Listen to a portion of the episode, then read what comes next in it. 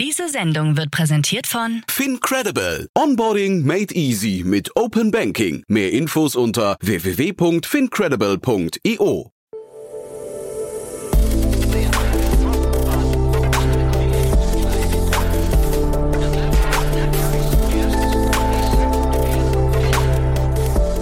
Startup Insider Daily. Tag und herzlich willkommen beim Startup Insider Daily. Am Mikrofon ist Jana Kramer und ich begrüße euch herzlich zur Nachmittagsausgabe mit der Rubrik Bulletproof Organization. Wie funktionieren gesunde Organisationen und Unternehmertum? Diese Frage stelle ich mir in meinem Podcast The Bulletproof Organization. Jeden zweiten Montag werden wir verschiedene Sichtweisen von Investoren, Gründern und Mentoren zum Thema gesunder und erfolgreicher Unternehmensaufbau zusammenbringen. Wir liefern Insights über den facettenreichen Gründeralltag und Best Practices im Umgang mit persönlichen und organisatorischen Herausforderungen und Konflikten. In der heutigen Folge darf ich Alexander Rausch begrüßen. Er bringt eine sehr umfassende Erfahrung mit in verschiedenen C-Level-Positionen. Er war unter anderem bei dem sehr bekannten Online-Erotik-Shop Amorelie in der Rolle des COO und hat dort from scratch unter anderem den operativen Bereich aufgebaut. Auch war er COO bei der Stellenbörse Joblift, die dir vielleicht in einem oder anderen bekannt ist, und war Managing Director bei Chronex, einer Online-Plattform für Luxusuhren. Und ich kann auch noch so weiter erzählen, denn Alex ist auch noch Business Angel und aktuell unterwegs als Interim Manager für die Position COO, CCO und CEO. Ihr merkt, es steckt ganz schön viel hinter dieser Person, weswegen ich mich unglaublich auf das Gespräch mit ihm freue. Unser Fokus heute ähm, wird auf seiner Rolle als COO liegen. Und eins kann ich schon mal vorwegnehmen, Alex denkt sehr in Strukturen und Prozessen und hat mir in unserem Vorgespräch verraten, dass es eigentlich einmal reicht zu gründen, um zu verstehen, was eigentlich wirklich dahinter steckt. Und genau diese Struktur oder eher gesagt Formel nennt er mir ganz zum Schluss. Also seid gespannt und viel Spaß beim Reinhören. Werbung. Sei dabei beim HTGF Family Day am 11. und 12. Juni in der Station Berlin. Für zwei Tage voller Inspiration und Business. Tauche ein in ein einzigartiges Netzwerkerlebnis mit bis zu 1500 Teilnehmenden. Erkunde das innovative Seed- und Later-Stage-Portfolio des Hightech Gründerfonds. Lass dich vom vielseitigen Programm inspirieren und knüpfe wertvolle Kontakte. Sichere dir jetzt dein Ticket. Mehr Informationen findest du unter www.family-day-htgf www.startup.de. Startup Insider Daily. Interview. Herzlich willkommen, Alex. Schön, dass du dabei bist. Danke für die Einladung. Alex, wir sprechen ja heute ähm, ja besonders über die COO-Rolle und meine erste Frage an dich wäre, wenn du zurück äh, oder wenn du dich zurückerinnerst an deine Rolle als COO, beispielsweise bei Amorelie, an welche Situation denkst du als erstes? Also die wahrscheinlich am ja, markantesten im Gedächtnis gebliebene Situation ist, dass Amorelie jeden Freitag die besten Partys gemacht hat. äh, und ich weiß, dass Lea Sophie Kramer äh, auch sehr, sehr gerne Jägermeister ausgeschenkt hat und der Jägermeister immer so eine Art Trophäe war, ähm, die man auch nach Anzahl der, der Jahre, die man im Unternehmen hatte und so weiter, dann immer bekommen hat, also eher als, als Geschenk. Ähm, das ist wahrscheinlich so, wenn man nicht über die CEO-Rolle spricht, die, die Situation, die ich mir gemerkt habe. Ähm, Schöne genau. Insights. Mhm. Und sonst, ähm, es ist total spannend. Also Amorelie ist ein super anderes Geschäftsmodell. Äh, gerade vor zehn Jahren, als ich da gestartet bin, ähm, ging es eigentlich darum, ein oder ein Business aufzubauen, wo die Kunden in Private Mode gesurft sind, weil keiner wollte jetzt Werbung von, von ja, erotischen Toys oder Spielzeugen im Browser mhm. sehen. Äh, keiner durfte wissen, dass ich da auf dieser Seite war. Und es hat auf der einen Seite aus der Marketingperspektive es extrem schwierig gemacht, Werbung zu schalten, was teilweise oder äh, überwiegend auch verboten war. Und aus einer äh, operativen Perspektive ähm, war es dann doch eher Standard E-Commerce-lastig. Das heißt, es ging darum, Items zu verschicken. Und da hat sich wahrscheinlich die, die Herausforderung ja von der Unternehmensphase auch super stark verändert, weil am Anfang haben wir eher Dropshipping äh, betrieben, sind dann immer weiter in Richtung Eigenmarkenproduktion gegangen. Und das hat so in jeder Facette ähm, diverse verschiedene Herausforderungen gehabt. Von wie baue ich jetzt eigentlich einen oder einen Inventory Light ähm, ja, Geschäftsmodell auch auf, bis hin zu wie mache ich dann, wenn ich eigene Produktionen ja, ansteuere, die, die in Asien auch produziert werden, wie kriege ich das auch von der Supply Chain richtig abgedeckt und wie kriege ich da auch alle Prozesse so organisiert, dass ja nicht jeden zweiten Tag auch Stockouts, also Nicht-Verfügbarkeiten auch, auch deine, deine Umsätze sehr, sehr stark beeinflussen. Und wie kriegt man vor allen Dingen auch, wenn man eine sehr, sehr große Lieferkette gebaut hat, die nicht nur jetzt online spezifisch war, sondern heutzutage äh, findest du Amori-Produkte auch offline, bei DM zum Beispiel ähm, oder teilweise auch an anderen Retailern. Das wird dann plötzlich sehr, sehr komplex, weil man ja Lieferungen einfach vorhalten muss, mhm. um dann äh, in der Komplexität auch die Prozesse auch aussteuern zu können. Das heißt, ist das auch das, was du unter der äh, Rolle als COO verstehst? Also, dass du einmal, ähm, ich sag mal, die operative Denkweise mit reinbringst in Form von Prozessen?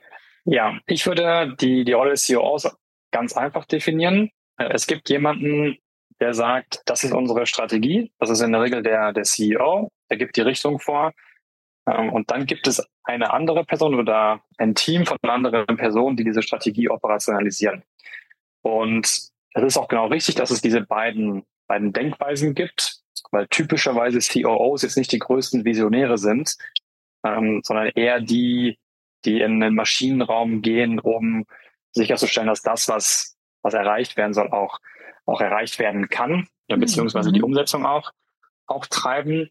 Äh, und da geht es ganz, ganz häufig darum, A, ein Sparringspartner zu sein für den CEO, um auch realistisch zu oder einschätzen zu können, wie lange braucht man denn dafür, um sich dann aber wieder im Detail darüber zu streiten, ob man nicht auch aus der CEO-Brille ein bisschen zu detailreich denkt, äh, weil CEOs dann doch nochmal sehr, sehr hilfreich sind, um gerade auch 80-20 Denkweisen zu implementieren, äh, weil man als, als Prozessmensch dann doch häufig ja, alles abdecken will ja, mhm. und dann lang, langsamer wird, obwohl man selber schon exekutieren könnte. Und das ist auch ein Learning für mich. Also 80-20 ist definitiv die, die Superpower von, von Startup-COOs.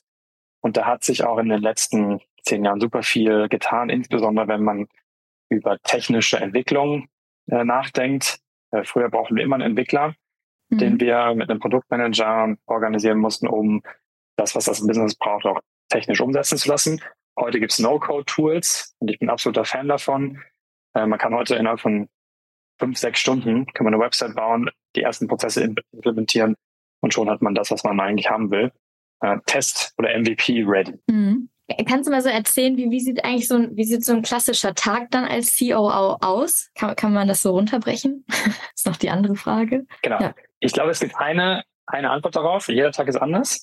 Mhm. Äh, und das ist auch das, was die COO-Rolle einfach ausmacht. Ähm, was ich versuche ist, meinen Tag damit immer starten zu lassen, mir eine Übersicht darüber zu oder ähm, geben zu lassen, wie eigentlich der letzte Tag gelaufen ist. Einfach durch, durch Standard-Dashboards, dass man angucken kann, sind die Ziele, die wir uns gesetzt haben, erreicht worden oder nicht. Äh, weil ich vom Typ her jemand bin, der sehr, sehr gerne über äh, Abweichungen spricht. Also mir, mir hilft es einfach nicht, wenn ich weiß, dass wir letzte Woche 500 Bestellungen verschickt haben, sondern ich will eigentlich wissen, habe ich 700 oder 300 Ziel gehabt und war ich jetzt x Prozent drüber oder y Prozent darunter, um dann auch wiederum mit den Teams darüber zu sprechen, die Hypothese, die wir aufgestellt haben für letzte Woche, warum haben wir die nicht erreicht oder was war auch der Grund, warum wir sie übertroffen haben. Und ich glaube, das ist ähm, das Wichtigste für mich. Äh, und dann mhm. geht es in der Regel in operative Abstimmung, dass man genau die Themen, die man sich vorgenommen hat, äh, dann auch weiter operationalisiert.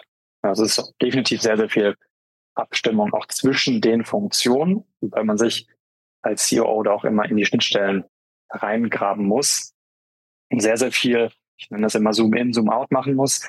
Also Zoom-in aus der Perspektive, weil man die Themen im Detail verstehen sollte, mhm. was nicht wiederum heißt, dass man sie auch selbst umsetzen muss, um dann wieder sehr, sehr schnell auch rauszugehen, um dann nicht das große Ganze auch zu, zu verlieren.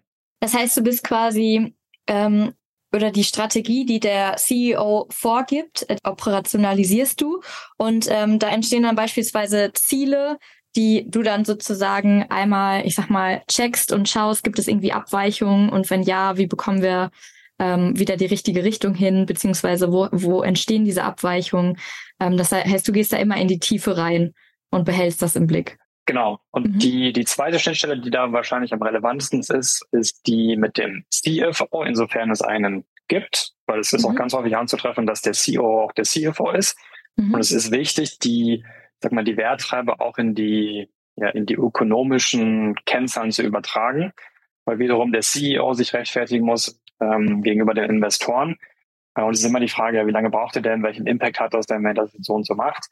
Äh, und deshalb müssen mindestens mal die, die drei oder wenn es in Personalunion ist, die zwei das miteinander abstimmen, ähm, wenn es um die, die Prozess- oder Umsetzungsthemen auch, auch gibt.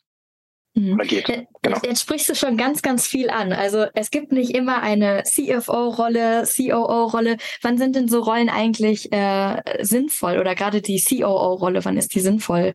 Ist die schon zum, zu Beginn? Das, okay, kommt drauf an. Es, auf was? Es, es kommt drauf an. Also ich glaube, es ist sehr, sehr stark geschäftsmodellabhängig. Mhm.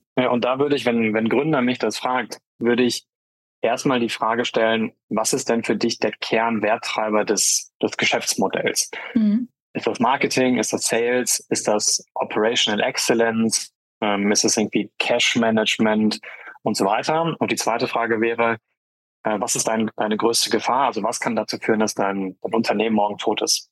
Ähm, und mhm. wenn es da operative Themen gibt, dann sollte man die Rolle des, des DAOs definitiv besetzen oder wenn man sehr, sehr schnell wachsen will. Dann kommt es aber häufig darauf an, auch welche Kompetenzen gerade im Gründerteam vorhanden sind und auch welche Rolle der CEO eigentlich selbst machen will. Und da gibt es dann CEO Gründer, die noch Gründer sind und nicht so stark CEO-mäßig denken äh, und sehr, sehr visionär denken, die auf jeden Fall auch diese, diese Rolle dann auch ausüben können, also des, des Visionärs. Ähm, und da würde ich definitiv dann sagen, wenn es keinen gibt, der, der Prozesse bauen kann oder der Strukturen organisieren kann, dann würde ich dann ab einer bestimmten Größe, äh, und die Größe kann man nicht unbedingt pauschalisieren, würde ich einen CEO einstellen. Mhm. Äh, es ist wahrscheinlich eher notwendig, wenn man physische Produkte verschickt oder wenn man auch sehr, sehr viele Transaktionen handeln muss. Okay. Genau. Ähm, das heißt ja schon, oder beziehungsweise ich nehme es gerade mit, mit den physischen äh, Produkten und den Transaktionen. Ähm, und du hast gerade angesprochen, es ist auch noch abhängig, was für Skills eigentlich der CEO mitbringt und was der für eine Rolle besetzen möchte oder wie sehr, wie, wie er seine Rolle ausleben möchte. Und du bist ja auch, oder du hast ja auch selber schon verschiedene Rollen kennengelernt. Äh, vielleicht können wir da einmal drauf eingehen. Ähm, du arbeitest auch gleichzeitig als Interim Manager und berätst auch Startups. Ähm, wie unterscheiden sich diese Rollen oder wie kann ich jetzt ein klar oder oder anders gesagt, wie unterscheiden sie sich und wie arbeiten sie am besten zusammen? Vielleicht kannst du da auch mal von Erfahrungen äh, sprechen, von Amorelie, wo es vielleicht auch mal so ein Fuck-up gab, vielleicht aber auch es einfach sehr gut gelaufen ist, um mal so einen Einblick zu bekommen. Mhm, genau. Ich glaube, es fängt alles damit an, dass man irgendeinen Weg finden muss, um Rollen objektiv zu beschreiben. Mhm. Ähm, was heißt das für mich? Ich stelle mir die Frage, was soll mein, mein Geschäft eigentlich erreichen und versuche dann mit dem Management-Team anzufangen, so eine gar keine typische Rollenbeschreibung zu bauen, sondern eher Kennzahlen getrieben zu überlegen, was sind notwendige oder, oder sinnvolle sogenannte Job Results, abgeleitet von Objectives and Key Results, die eigentlich für die Rolle relevant sind. Und dann würde ich gar nicht die Frage stellen, welchen, welchen Titel ich daneben schreibe, sondern ich würde mhm. eher die Frage stellen, welche Kompetenz brauche ich denn jetzt, um diese Job Results auch zu erreichen. Und ob das jetzt im operativen Sinne ein COO ist oder ein CFO, ist mir gar nicht so wichtig, sondern mir geht es eher darum, dass die Kompetenz abgedeckt ist. Und da auch, ganz ehrlich gesprochen, in Startups geht es dann doch eher mal auch um Titel, damit man auch Talent ja. bekommt. Und deshalb ist es, glaube ich, auch so schwierig, den, den COO so generisch zu beschreiben, weil Operating Officer heißt dann irgendwie so alles. Äh, mhm. Ich sage immer, es ist jemand, der auf einem brennenden Fahrrad fährt, äh, irgendwie parallel versucht, seinen Reifen zu flicken, weil der fast verbrennt ähm, und der aber einen, einen heißen Hintern bekommt, weil er einfach Feuer unter sich spürt äh, und permanent irgendwie weiterfahren muss aus der Perspektive. Und ich glaube, da, da gibt sicherlich keine, ja, keine einheitliche Definition, wie das mhm. da eigentlich auch so, so passieren muss. Ich glaube, von der, von der Schnittstelle her ist es einfach wichtig, dass man diese Job Results permanent ja, sich wieder anschaut oder auch die Vor Vor Vorlage sich nochmal noch mal abstimmt. Ähm, ganz einfach, damit man die, die Bewegung des Unternehmens antizip oder partizipieren kann. Ja, weil jedes Unternehmen ist in drei Monaten anders als heute. Und deshalb ist es so wichtig, dass man A, die Strategie sich nochmal anschaut, ob die, die Umsetzung auch noch passt, um dann aber auch wiederum die Frage zu stellen, sind denn ah, die Rollen, die ich gerade definiert habe, noch die richtigen? Und sind dann vor allem auch die Personen in den Rollen noch mhm. die richtigen? Weil es kommt ganz, ganz häufig vor, dass sich die, die Menschen im Unternehmen viel, viel schneller entwickeln und dann auch mehr Verantwortung übernehmen können. Und teilweise oder leider kommt es dann auch vor, dass Menschen sich eben nicht so schnell entwickeln und dann auch Strategien zu, zu erarbeiten, ähm, wie man auch damit umgehen soll. Also trainieren oder im, Worst Case muss man sich auch von diesen Personen dann trennen. Es gibt so einen äh, oder einen Gedanken, den ich gerade habe. Ähm, ich finde, es ist immer sehr interessant bei den verschiedenen Rollen. Also man entscheidet sich ja auch am Anfang als Gründer, gehst du jetzt in die CEO-Rolle und bist irgendwie so der Kopf, den man auch überall sieht. Und als CEO, äh, COO bist du ja eher so die Person, die dann wirklich hinter dem CEO steht. Und damit muss man ja sozusagen auch vom Ego her klarkommen. Da gibt es ja auch sehr häufig Konflikte. Ist das etwas, womit man sich dann auch beschäftigt oder womit man sich vorher beschäftigen soll? Oder bist du darauf, darauf sozusagen auch mal gestoßen? Ich glaube, das passiert häufiger, als man denkt und auch häufiger, oder man realisiert es erst später, als man sich das vielleicht selbst eingestehen mhm. will. Ähm, also ich habe mich da selbst auch ertappt, definitiv. Äh, man stellt sich so Fragen, ähm, warum entscheidet der CEO das denn so und so? Ich würde das doch ganz anders machen. Mhm. Äh, ich glaube, da, da geht es aber gar nicht so darum, ob man jetzt CEO sein will oder nicht, sondern ich glaube, es geht eher darum, dass man ja eine Diskussionskultur erschaffen muss, um transparent oder offen über diese Themen zu diskutieren. Was man schon merkt, dass gerade in jungen Unternehmen der CEO zwar der ist, der als final die Entscheidung trägt, aber in den meisten Unternehmen ist es dann so, dass eigentlich das Management-Team entscheidet und dass es dass sehr, sehr viel diskutiert wird, gerade bei so kritischen Entscheidungen. Ähm, und da muss man, muss man die Entscheidung einfach mitgehen. Und da ist es dann auch so, dass wenn der CEO überzeugt wird, dann wird auch ein anderer Weg eingeschlagen. Ähm, mhm. also ich habe es zumindest nicht, nicht anders kennengelernt. Und das ist, da ist eigentlich völlig egal, ob das ältere CEOs waren oder super junge CEOs, die nach dem Studium gegründet haben. Ich glaube, da zählen ganz, ganz häufig Argumente. Mein Take zu, zu generell COO versus CEO ist, ich glaube, man muss sich schon sehr klar darüber sein, was man denn final auch machen will. Weil der CEO repräsentiert das Unternehmen hat eine ganz, ganz, ganz, ganz andere erste Priorität als der COO, weil der ist dafür verantwortlich, dass das Geschäft läuft. Äh, auch wenn es mal immer mal wieder so, so salopp gesagt, so gesagt wird, ja, der setzt das ja alles nur um. Mhm. Ähm, und deshalb braucht man aber trotzdem auch einen, oder gerade deswegen ein gutes Vertrauensverhältnis zum CEO, damit das als Tandem super funktioniert. Äh, weil sonst können Firmen auch einfach, einfach scheitern, wenn es da einen Disconnect gibt äh, und sich die beiden ja nicht grün, aber mhm. nicht grün miteinander sind. Das heißt, da kommt es auch wieder ganz stark so auf Kommunikation und wie du sagst, Vertrauen an zwischen dem Gründerteam. Definitiv. Und das, das ist, das ist ähm, genau, ähm, wenn die Unternehmung größer wird, wird das viel, viel schwieriger. Ja. Weil am Anfang sitzt man noch in einem Raum, an einem Schreibtisch. Jetzt so seit drei, vier Jahren, also seit eigentlich ähm, ja, drei Jahren, seitdem Corona ja auch ähm, die Welt irgendwie getroffen hat, arbeiten viel, viel mehr Unternehmen auch im, im Homeoffice. Das mhm. heißt, man ist sowieso schon eher nicht mehr so vernetzt. Ähm, aber gerade bei größeren Unternehmen ist es dann so, man hat viel, viel mehr Themen, die Listen werden länger und länger und die werden auf jeden Fall nicht mehr kürzer in, in diesen Phasen. Also dass man da einfach Systeme benötigt, um sich objektiv eine, einen Überblick zu schaffen, ob die Themen gerade funktionieren oder nicht funktionieren, äh, weil sonst einfach der Markt sich auch ja anders entwickelt oder schneller entwickelt und man vielleicht auch den, den Zug einfach verpasst. Das heißt, als COO bist du ja irgendwie auch sehr prozessorientiert, kannst sehr schnell Strukturen finden. Jetzt challenge ich mal eine Struktur, beziehungsweise, äh, äh, ja, ich sag mal, so das Bild, was ich im Kopf habe. Kann ich das so leicht runterbrechen, dass der CEO sozusagen sich um das Warum kümmert, der COO sich um das Wie kümmert, also wie wir das Ganze umsetzen. Und ich sag mal, der CPO, der kümmert sich um das Was, also um das Produkt. Ist das so einfach runterzubrechen? Es kommt wahrscheinlich wieder drauf an. Also, mhm. ähm, ich würde auch wieder da sagen, es kommt auf die Phase an. Okay. Ähm, der, der CEO sagt ganz, ganz häufig, was gemacht werden soll. Ähm, ich glaube, dass ganz, ganz viele Gründer gar nicht das Warum hinterfragen oder das Warum mhm. definieren, viel, viel mehr. Sondern es geht einfach darum, ich habe eine Idee, ich will das umsetzen und dann fragt man den CEO, wie machen wir das denn jetzt? Und da aber auch in sehr, sehr enge Abstimmung mit dem CPO oder dem, oder dem, der Produkt macht oder Technik, weil der COO das auch nicht alleine machen kann. Mhm. Sondern es gibt eine ganz, ganz, ganz, ganz starke Abhängigkeit zur Technologie, wenn man in, in E-Commerce-Unternehmen unterwegs ist oder auch in, in Tech-Unternehmen oder SaaS-Companies, noch viel, das ist eine viel stärkere Abhängigkeit äh, zum, zum Produkt. Ähm, ich glaube, es geht wahrscheinlich immer nur beim Wie um das oder wer oder mit wem muss der CEO eigentlich sprechen, um die Sache so schnell es geht umsetzen zu können.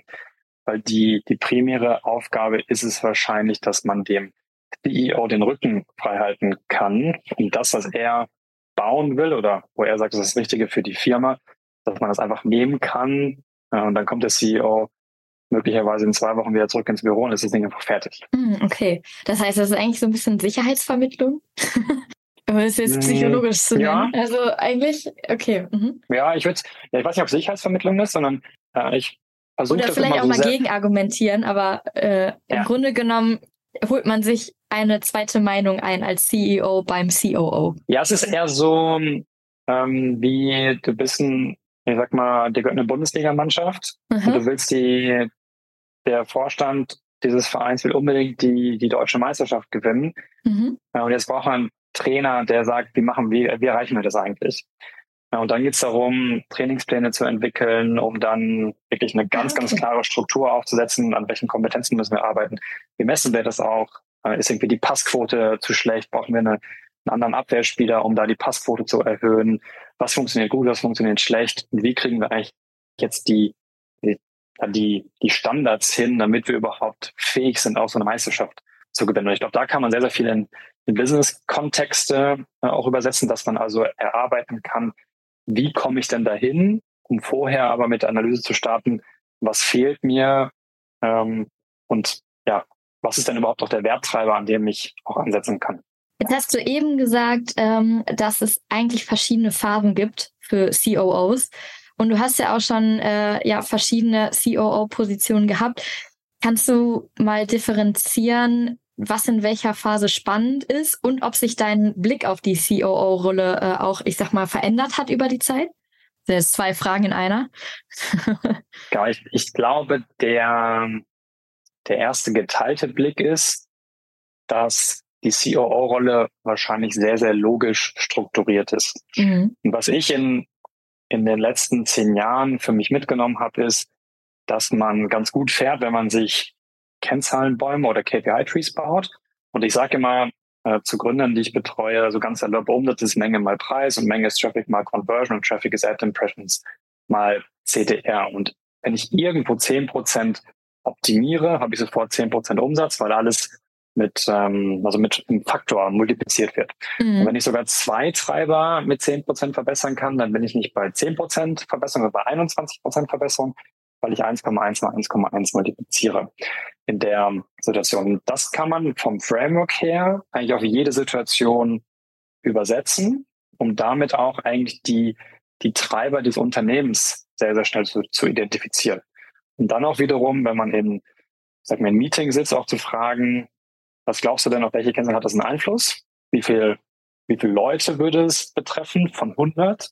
Und dann wiederum auch einen, einen Stake zu berechnen. Also wenn nur 50 Prozent betroffen sind, ich bei einer 10 Prozent Verbesserung nur 5 Prozent Impact und kann da auch versuchen, diese Information zu verwenden, um Priorisierung durchzuführen, mhm. beispielsweise. Und das, dieses Framework hilft dabei, eigentlich egal welches Geschäftsmodell es betrifft, sehr, sehr schnell zu verstehen, wo die, ja, wo die, die Wachstums- oder Value-Treiber sind, je nachdem, was die, die Zielsetzung des Unternehmens gerade ist, um dann auch wiederum mit den Teams zu zu diskutieren, wie man jetzt in das Wie geht, um auch an den, an den Themen auch zu arbeiten. Und da ist, glaube ich, ähm, jedes Geschäftsmodell anders. Mhm. Und auch die, die Herausforderungen sind im Detail dann anders. Auch wenn es wahrscheinlich in sehr, sehr vielen Unternehmen immer darum geht, mehr Sales zu machen und weniger Kosten pro, pro Euro Umsatz irgendwie zu, zu organisieren. Gerade jetzt in, in der heutigen Zeit, wo, wo Cash immer teurer wird und auch sehr, sehr, oder sehr, sehr viel weniger Startups auch gefundet werden und sich viele einfach auch hohe Burn Rates nicht mehr leisten können. Okay, spannend. Das war jetzt quasi die, der Teil, der sich eigentlich, ähm, ich sag mal, im größten Teil überlappt mit jeder Phase. Ähm, und du sagst aber, es ist so ein bisschen, ich sag mal, abhängig von vielleicht auch den Gegebenheiten. Ähm, das heißt, wie viele Mitarbeiter man vielleicht auch hat, um, ich, ich verbinde mal mit dem, was du mhm. eben gesagt hast, beispielsweise, wenn es darum geht, die Ziele umzusetzen, so wie managst du jetzt beispielsweise zehn Mitarbeiter und wie managst du irgendwie 100? Ist das quasi dann die, die Phasenabhängigkeit, die du meinst? Also, dass es sich da unterscheidet? Oder dass du ja. ganz andere Wachstumsprozesse sozusagen hast? Genau, ich glaube, wenn man, wenn man in junge Unternehmen reinschaut, geht es häufig darum, A, ist mal sehr, sehr schnell zu wachsen. Mhm. Ähm, und das führt eigentlich dazu, dass man eher Generalisten hat, die man, die man steuert, mhm. äh, um, um gerade auch, ich sag mal, die, die Schwächen des Gründers äh, irgendwie auszulagern oder des Gründerteams auszulagern, wo man dann irgendwie Agenturen einstellt oder, oder beschäftigt, weitere Manager einstellt, die Seniorer sind, äh, die dann mit an Bord kommen. Aber sobald das Unternehmen größer wird, wechselt man von einem Generalistenmodus in einen Expertenmodus. Äh, warum? Weil es sich plötzlich lohnt, auch einen eigenen Performance-Marketeer einzustellen, weil die Budgets größer und größer werden und sich jetzt auch aus einer Gehaltsperspektive versus Kostenperspektive lohnt, diesen Performance-Marketeer beispielsweise einzustellen. Vom Grundkonstrukt und auch von der Führung glaube ich, dass es von, von den Kennzahlen her sich eigentlich gar nicht so sehr verändert, dass aber die Kommunikation teilweise einfacher wird, weil man jetzt Zugriff auf die Person hat, mhm. aber gleichzeitig auch komplizierter wird, weil man jetzt mehr abstimmen muss, weil, weil man eben nicht mehr die Agentur hat, die, die alles für einen macht, sondern weil man plötzlich drei, vier Leute hat, die man koordinieren muss, was dann auch dazu führen kann, dass man mehr Diskussion hat, weil man ist jetzt innerhalb der Firma und man kann nicht mal dem Dienstleister sagen, dass du das bitte so zu machen hast. Ähm, genau. Aber ich glaube, von der Führung ist es, ist es ähnlich. Ich glaube, es ist eher wichtig zu, zu entscheiden, wann ist der richtige Zeitpunkt von von Make zu Buy auch zu wechseln, wenn man es überhaupt machen muss. Und da kann ich nur empfehlen, äh, sich zu 100 Prozent auf seine Kernkompetenzen zu, zu fokussieren. Also wenn man ein, ein E-Commerce-Player ist, sollte man wahrscheinlich die Logistik nicht selbst machen, weil man, weil es sehr, sehr viele Companies da draußen gibt, die Logistik exzellent organisieren können. Und es ist reine ähm, ja, Zeitverschwendung, sich dieses Thema selbst auf die ja, Agenda zu schreiben auch nochmal eine große Entscheidungsfrage. Was traust du dir selber oder was machst du selber eigentlich als Gründer und was gibst du wirklich ab? Ist das einfach, diese Entscheidung? Die ist, die ist total hart. Mal so nebenbei ähm, gefragt. Die ist total ja. hart, weil ich glaube, ähm, es ist für, also für Gründer ist es super, super, super schwer, sich A, zu einem CEO zu entwickeln, äh, weil ganz, ganz viele Gründer aus der Perspektive kommen, ich habe jetzt eine super Idee, mhm. fangen an, machen alles erstmal selbst und dann ist man natürlich der, der es am schnellsten kann, der, der es am besten kann. Und plötzlich wird man ja nicht gezwungen, sondern es macht ja auch Spaß, Menschen einzustellen, die das plötzlich für einen übernehmen. Und man realisiert ganz, ganz schnell, dass die nicht so schnell sind wie man selbst und so weiter. Und das führt aber ganz, ganz häufig dazu, dass man alles, was man so, so machen möchte, erstmal selbst macht. Und da findet man E-Commerce-Unternehmen, die Logistik selbst machen, äh, die teilweise die Produktion selbst machen, obwohl sie eine sehr, sehr starke Marke aufgebaut haben und deren USP eigentlich ist, als Marke ein, ein, ein System geschaffen zu haben, das Brand Awareness nutzt, um diese Produktkategorie oder Kategorie zu verkaufen.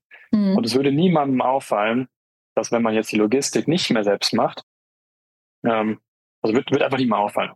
Und trotzdem hast du plötzlich die Hälfte der Mannschaft in der Logistik sitzen äh, und dann zu Weihnachten müssen natürlich dann auch alle aushelfen, was A, sehr, sehr viel Spaß macht, aber ist, glaube ich, aus einer, aus einer Company-Perspektive wahrscheinlich nicht der richtige äh, Ansatz, weil es auch sehr, sehr risikoreich ist, weil die Leute können krank werden. Ja. Ähm, und das kann dann auch schon, schon sehr, sehr kostspielig werden. Aber da, du hast gefragt, ob es einfach für die Gründer ist oder für auch einen selbst. Definitiv nein. Und gerade als, äh, ist es nicht einfach. Und gerade als junger Mensch, wir ja auch Dinge ausprobieren. Also, und warum sollte man das dann nicht selbst machen. Ja, ja, total. Ja. Wie gehst du an so Entscheidungsprozesse dran? Heute anders als früher.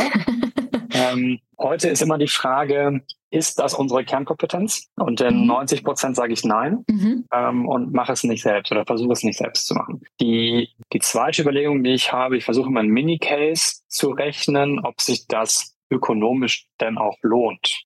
Was ganz, ganz viele unterschätzen ist, äh, beispielsweise wenn man Marketing in-house macht, einfach nur für einen einzigen Kanal, Social Media, äh, kostet ein Social Media Manager zwischen 40 und 60.000 Euro. Und dann hat dieser Social Media Manager ein bestimmtes Budget.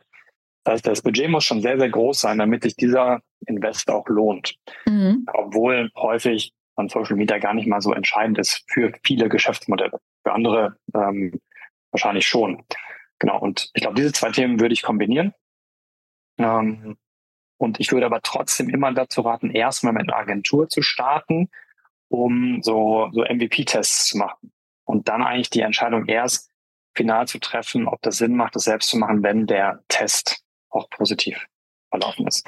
Und da helfen wiederum Kennzahlen ja, sehr, sehr, sehr, sehr gut weiter, wo wir äh, mit uns oder mit den, den Gründern, die, die ich betreue, häufig Thesen aufstellen und sagen, okay, wenn wir das machen, dann erwarten wir, dass folgende Kennzahl sich verändert, gucken nach einer bestimmten Zeit, ist die Veränderung eingetreten mhm. und wenn nicht, stellen wir uns die Frage, warum ist es nicht passiert, um dann entweder noch einen Test zu machen ähm, oder auch Projekte teilweise einzustampfen. Äh, und deshalb auch, warum mache ich das heute anders? Weil ich realisiert habe, dass eigentlich neun von zehn Experimenten keinen Unterschied machen. Also weder ins Positive noch ins Negative. Das heißt aber gleichzeitig auch, dass man sehr, sehr viel experimentieren muss, um so die, die, ähm, die proven Winners zu, zu identifizieren. Ähm, was aber dann heißt, man muss auch viel testen. Kannst du das nochmal genauer also ausführen? Neun von zehn Experimente gehen dann, ich sag mal, schief und das eine gut? Ja, die neun gehen nicht schief, sondern sie haben einfach, äh, sie zeigen keine Veränderung okay. zum, zum vorherigen Stand. Okay. Also ähnlich, mhm. als würde man einen, keinen, keinen AB-Test machen, sondern einen AA-Test, also die gleiche Variante gegen sich selbst testen lassen. Und man merkt, dass das ah, alles okay. gleich ist. Ja. ja. Und genau. Ja, okay. Sehr spannend. Ähm, ich habe tatsächlich noch äh, zwei Fragen. Ähm, einmal, wenn du dir selber äh, einen Tipp geben müsstest jetzt ähm, für dein jüngeres Ich, was gerade die COO-Position äh, antritt, was würdest du deinem jüngeren Ich raten? Alex, für schon oder stell schon im Recruiting-Gespräch mit deinen ersten Mitarbeitern die Kennzahlen vor, die relevant sind für deinen Bereich, um mhm ganz einfach sicherzustellen, dass die Personen wissen, auf was sie sich einstellen. Ähm, weil früher habe ich Leute eingestellt und realisiert, das ist doch kein, kein Prozessmensch, kein Zahlenmensch, passt gar nicht auf die Rolle, äh, super cultural fit, aber inhaltlich einfach nicht. Deshalb das ähm, würde ich definitiv heute verändern. Okay. Und eine allerletzte große Frage tatsächlich. Wir haben eben im Vorgespräch äh, auch so halb darüber gesprochen. Ähm, du meintest eben, im Vorgespräch zu mir, ja, eigentlich äh, reicht es, wenn man irgendwie einmal gründet, dann weiß man so ungefähr, wie das geht. Jetzt bist du ein Prozessmensch äh, oder ein, ein Mensch, der in Strukturen denkt. Kannst du uns da mal mitnehmen? Kann man das ganz grob zusammenfassen? Meinst du, wie man den Prozess zusammenfasst, wie man Firmen baut oder? Ähm, genau, genau. Ja, genau. Genau. Ich habe, also ich habe drei, ich habe drei. Muss jetzt runterbrechen. ja, ja, ich habe, ähm, genau, also ich glaube in den in den drei COO-Rollen oder in den drei Man Management-Rollen, die ich die ich gemacht habe, würde ich alles wiederum auf dieses Umsatz ist Menge mal Preis oder äh, runterbrechen oder auch Umsatz minus Kosten ist gleich Gewinn und dann wirklich die die Kernfrage herauszuarbeiten, äh, wie bauen wir unser Geschäftsmodell und auf was müssen wir uns wirklich fokussieren, um um erfolgreich zu sein. Und das ist dann, glaube ich, wieder Perspektivsache. Und vor einem Jahr hätte ich gesagt, du musst irgendwie einen Weg finden, um sehr, sehr schnell Umsatz zu machen. Das heißt, guck dir deine Unit Economics an. Ähm, sag mir, wenn ich ein Euro in Marketing ausgebe, wie viel Euro bekomme ich zurück? Mhm. Und dann irgendwann später mal die Kosten äh, sich anzugucken, ob das auf EBIT-Level sich auch lohnt. Heute ist das viel, viel strikter, weil man kriegt einfach kein Geld mehr, äh, wenn man nicht profitabel wirtschaften kann, oder wenn man zumindest zeigen kann, dass man profitabel wirtschaften kann, ist aber trotzdem das gleiche Konstrukt. Das heißt, das Framework bleibt eigentlich das gleiche, nur dass die, ähm, die Manschetten etwas enger ge, ähm, ja, gezurrt werden oder der, der Gürtel einfach etwas enger sitzt äh, als, als vor einem Jahr. Und genau, ähm, und der Rest wiederholt sich und kann, glaube ich, sehr, sehr schnell in, in Zahlen oder Key Result Frameworks übersetzt werden. Und das mhm. würde ich auch immer wieder so machen. Dafür, dass du dir eben gerade einen Kopf gefasst hast, war das aber sehr on point. Danke. Ja, einmal für die Zuhörer das Bild. Ja. Die Denkerpose. Ne, sehr ja. cool. äh, vielen Dank an dich, Alex, ähm, für das äh, stehende Antworten beziehungsweise bestehende Fragen. Ähm, genau, herzlichen Dank. Ich danke dir. Startup Insider Daily, der tägliche Nachrichtenpodcast der deutschen Startup-Szene. Das war die Folge mit Alexander Rausch. Es hat mich sehr gefreut, mit ihm zu sprechen. Er hat auch nochmal sehr, sehr viele ähm, ja, Perspektiven aus der Rolle des CEOs mit reingebracht. Also sehr, sehr spannend, das mit den Phasen beispielsweise, aber auch nochmal am Ende die kleine Formel, die vielleicht auch dem einen oder anderen von euch ähm, ja hilft. Jetzt verabschiede ich mich von euch und bedanke mich für das Zuhören. Ich hoffe, ihr schaltet spätestens in zwei Wochen wieder ein oder direkt schon morgen früh zu den neuesten Startup News. Habt einen schönen Nachmittag. Eure Moderatorin Jana Kramer.